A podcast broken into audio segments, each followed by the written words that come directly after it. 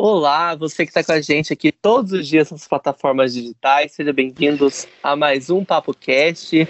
Nesta quinta-feira, 16 de janeiro, a gente está gravando esse programa para falar um pouco sobre as principais notícias de hoje, para ouvir sua opinião, se você tiver mandado alguma mensagem. Se você não mandou, mande mensagem para a gente, né, Carol? Nossa, deu uma falhada na minha voz, eu tô rouquíssimo. É muita coisa, né, Felipe? Quando a gente faz muita coisa, o corpo dá sinais aí de que alguma coisa não tá, tá falhando como a voz. Mas tá bonito, tá rouco, tá, tá sexy. Ai, Jesus amado. Quinta-feira, né, Carol? Já é a véspera do final de semana, muita gente animada, já, já agora planejando as coisas que vão fazer nesse final de semana. E a gente espera o feedback dessas pessoas, né? A gente anda recebendo algumas mensagens. A gente, inclusive, recebeu algumas mensagens com sugestões de assuntos. Eu achei isso super legal e eu espero que as pessoas continuem mandando pra gente. Sim, pode mandar aqui através do, do nosso podcast, pode mandar também pra gente direto no nosso Instagram. O meu é arroba Carolina Serra B e do Felipe, arroba o Felipe Reis. Manda pra gente, a gente sempre lê e o melhor, a gente gosta de receber esses feedbacks de vocês. Isso mesmo. Se você tiver alguma sugestão de pauta, você pode mandar pro nosso e-mail, que é podcast reiscomunica.com.br. Manda lá pra gente que a gente vai analisar com carinho, entender um pouco melhor sobre o que vocês estão sugerindo. Vai ser bem legal ouvir a sua opinião sobre os assuntos que você acha interessante que a gente fale aqui.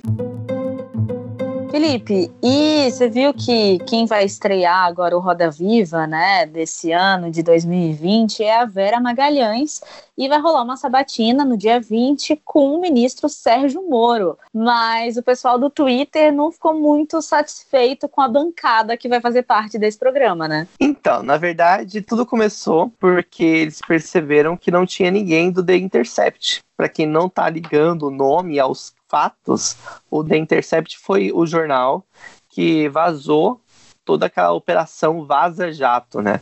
Todas aquelas notícias com relação aos áudios, aos textos e às conversas de, WhatsApp, de Telegram, na verdade, não era nem WhatsApp, de Telegram, trocadas entre o Sérgio Moro e o promotor do caso da Vaza Jato.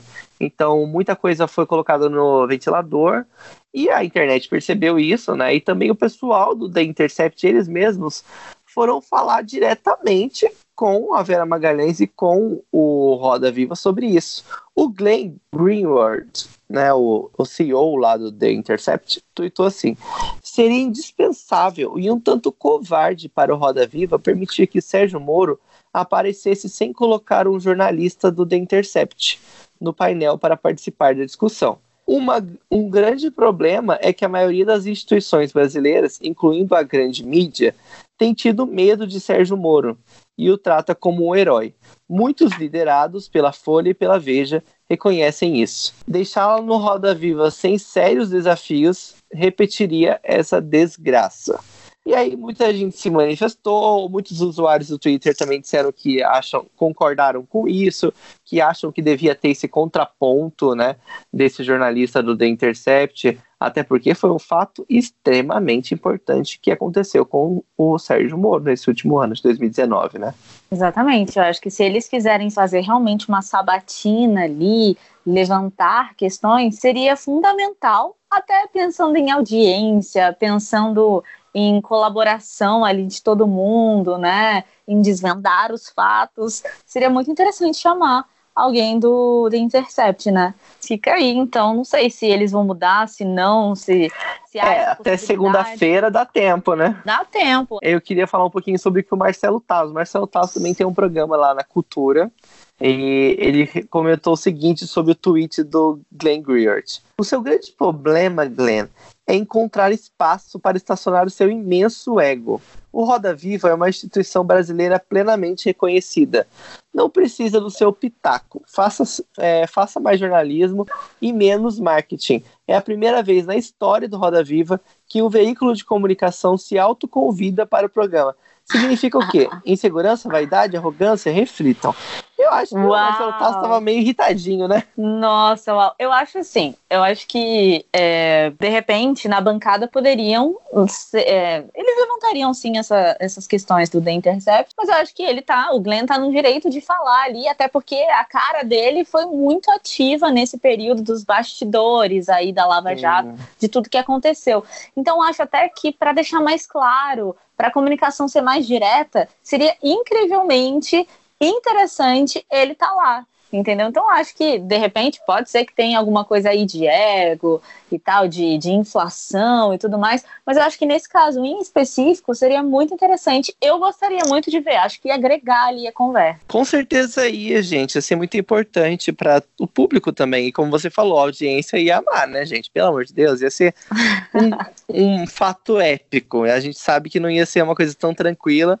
E bem provavelmente também, o, o mesmo que não tenha ninguém do The Intercept na bancada, com Os certeza alguns jornalistas. É. Sim, alguns jornalistas vão ali indagar várias coisas, independente de quem estará lá ou não para isso, né? E olha, Carol, sobre a Vera Magalhães, até agora ela não se manifestou. A gente sabe que ela está entrando agora nesse barco, né? A produção também tem muita importância na hora de fechar os convidados. E ela também deve ter preferido não se manifestar.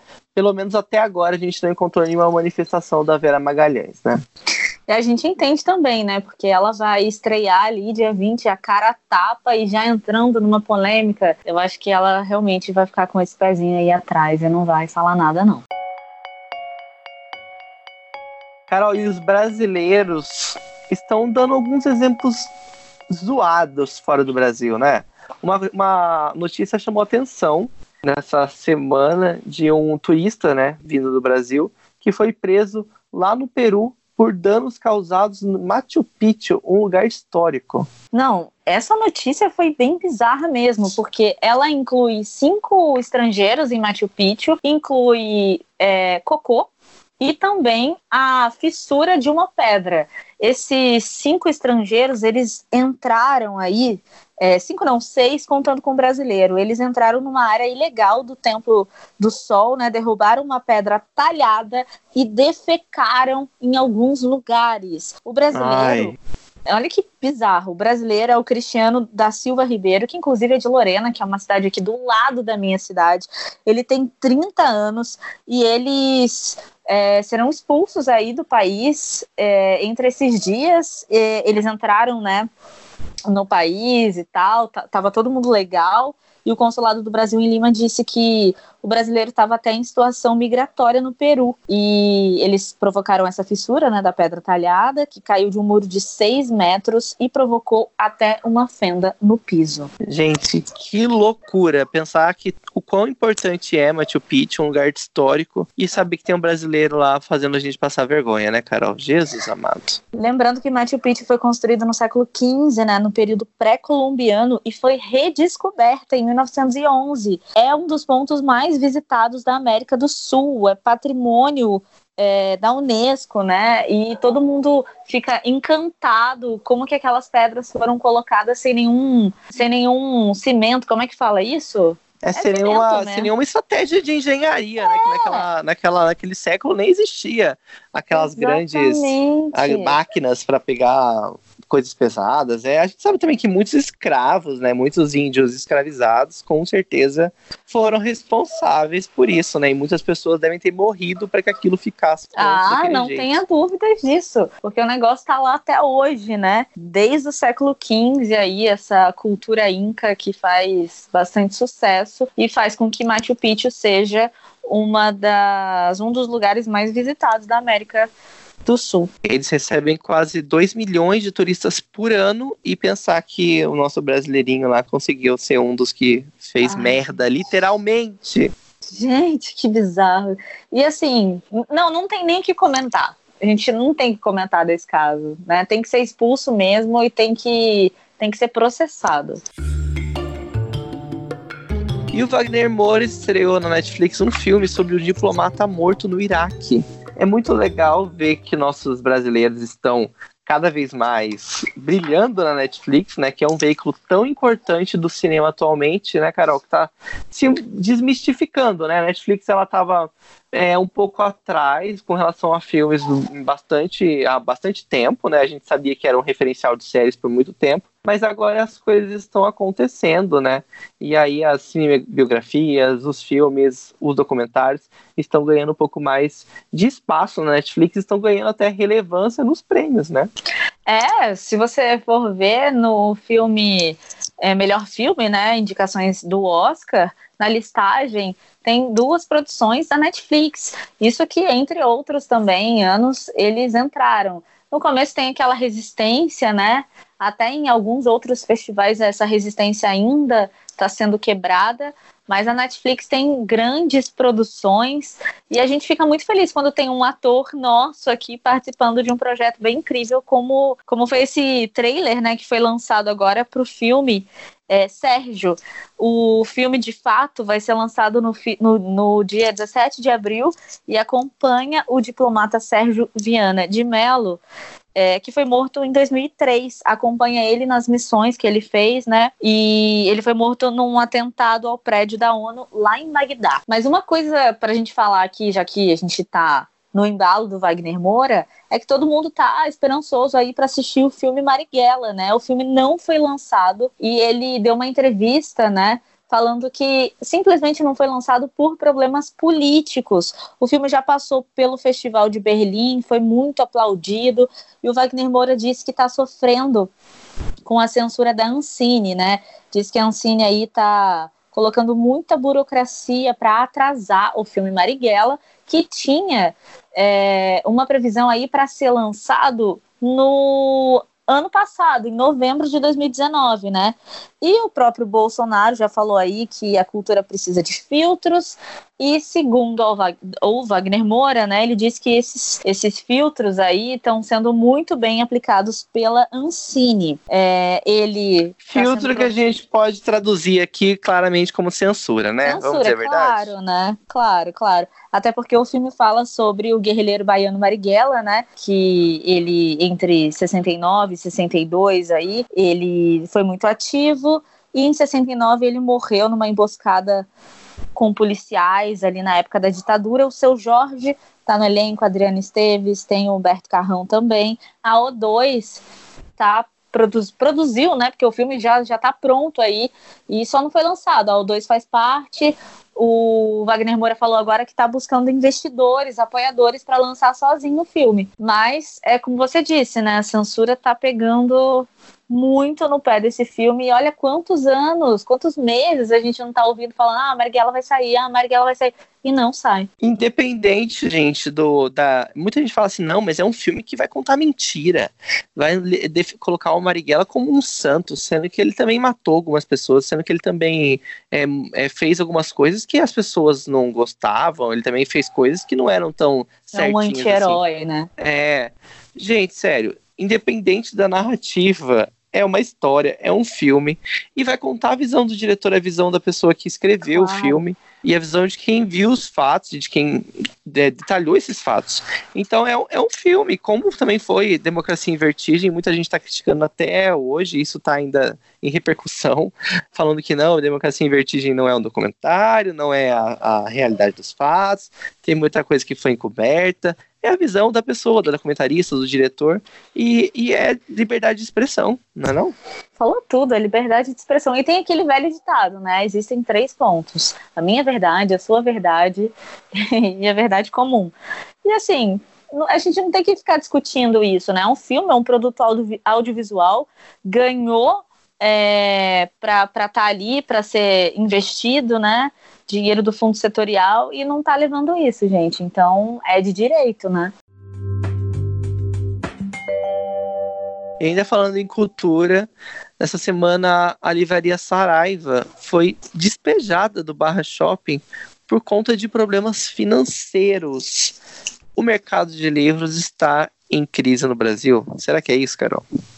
Olha, a gente sabe que a gente tem consumido mais livro, isso já já está numa crescente desde a crise. Por incrível que pareça, a gente está consumindo um pouquinho mais de livros, sim.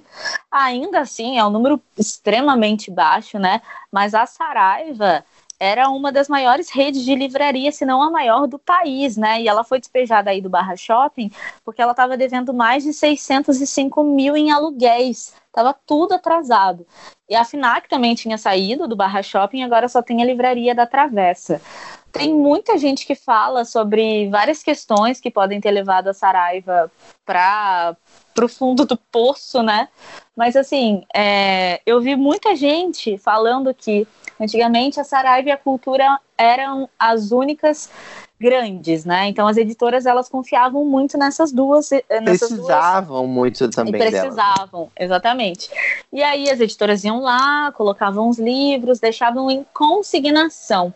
E a Saraiva, ela não tinha um método assim para pagar de forma simples, sabe? Ela não vendia final do mês, ela ia lá e pagava. Era uma coisa meio jogada, não tinha muita regra, era meio que uma terra de ninguém ali.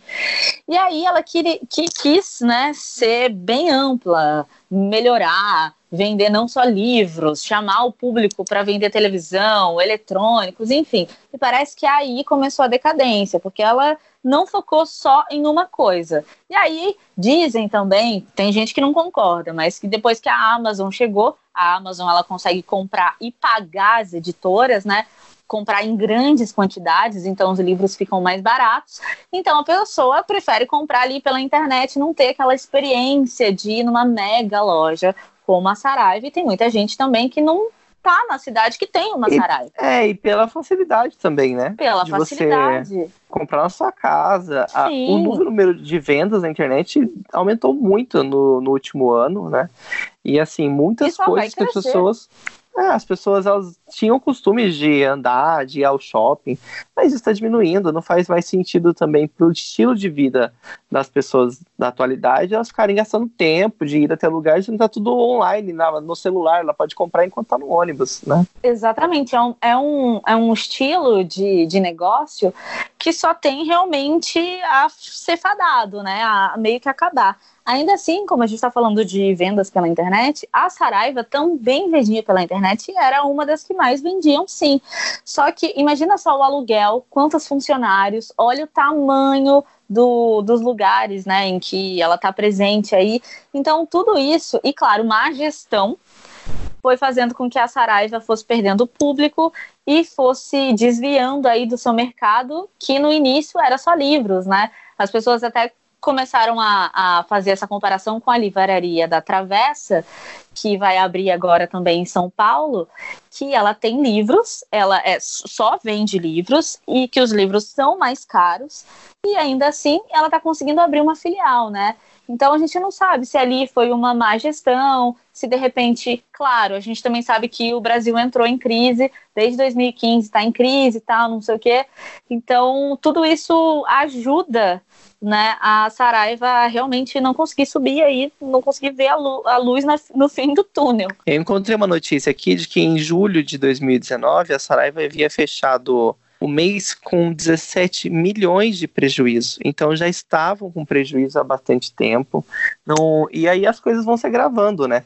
Uma curiosidade, a Saraiva sempre foi bem ativa no Twitter, mas desde 14 de janeiro, que quando saiu essas notícias, ela está muda e calada e não se pronunciou desde então. Isso é muito triste para quem gosta de livro, para quem, enfim, cresceu pensando, nossa, eu vou passar ali na Saraiva, meu Deus, sabe? É muito triste. É, são vários funcionários, é um mercado, né, que fica órfão de uma grande que é, eles, eles ainda não declararam falência, né? Não, não, mas é, é uma coisa que a gente implicitamente imagina que tá possa acontecer é. nos próximos é. anos ou meses, né? A gente não sabe quanto tempo isso vai durar. Mas é, dizem que um novo CEO né, está assumindo a, a empresa pode ser que dê uma volta por cima, pode ser que há uma, uma reviravolta nessa história e a gente torce para que isso aconteça, né? Porque é uma marca importante que, igual você disse, fez parte da vida de muita gente ainda está fazendo, né? Eu torço muito para que a Saraiva consiga sair de todo esse quiprocó e, quem sabe, focar mais nos livros, né? E amanhã, Carol, a gente vai falar um pouco sobre saúde, né? Sobre estilo de vida, sobre alimentação e sobre aceitação. Muita gente confunde saúde com padrão de corpo, não é isso? Pois é, a gente tá no verão, todo mundo tá passando um calor, tá, tem gente ainda que tá de férias, mas tem muita gente também que pensa assim, nossa, meu corpo não tá para esse verão. Vou fazer o projeto Verão 2021. Gente, para de passar calor. Amanhã a gente vai comentar sobre isso, né? Porque para você aproveitar, você precisa ter um corpo só. Não existe corpo de verão, existe o seu corpo e você precisa se aceitar. A gente sabe que não é fácil, é uma coisa que é bem complicada, que demora bastante, mas a gente vai te mostrar que isso vai ficar mais leve e quem sabe você, de repente, escuta o podcast amanhã e já sai pra praia. Exatamente. Vai ter dicas de alimentação, de vida saudável, vai ser muito legal. E a gente espera a sua mensagem, a sua opinião, a sua dúvida sobre esse assunto.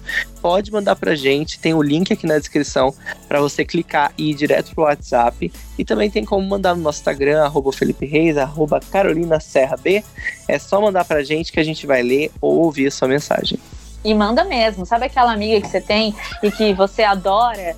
É, ver que ela realmente é muito bem resolvida com o corpo, que fala sobre várias questões, manda pra gente também o contato dela. Quem sabe ela não dá aqui um, um depoimento, né? Falando sobre a maneira como ela vive. Gente, muito obrigado pela sua presença até agora no nosso podcast. Mande sua mensagem, a gente tá louco pra ouvir você.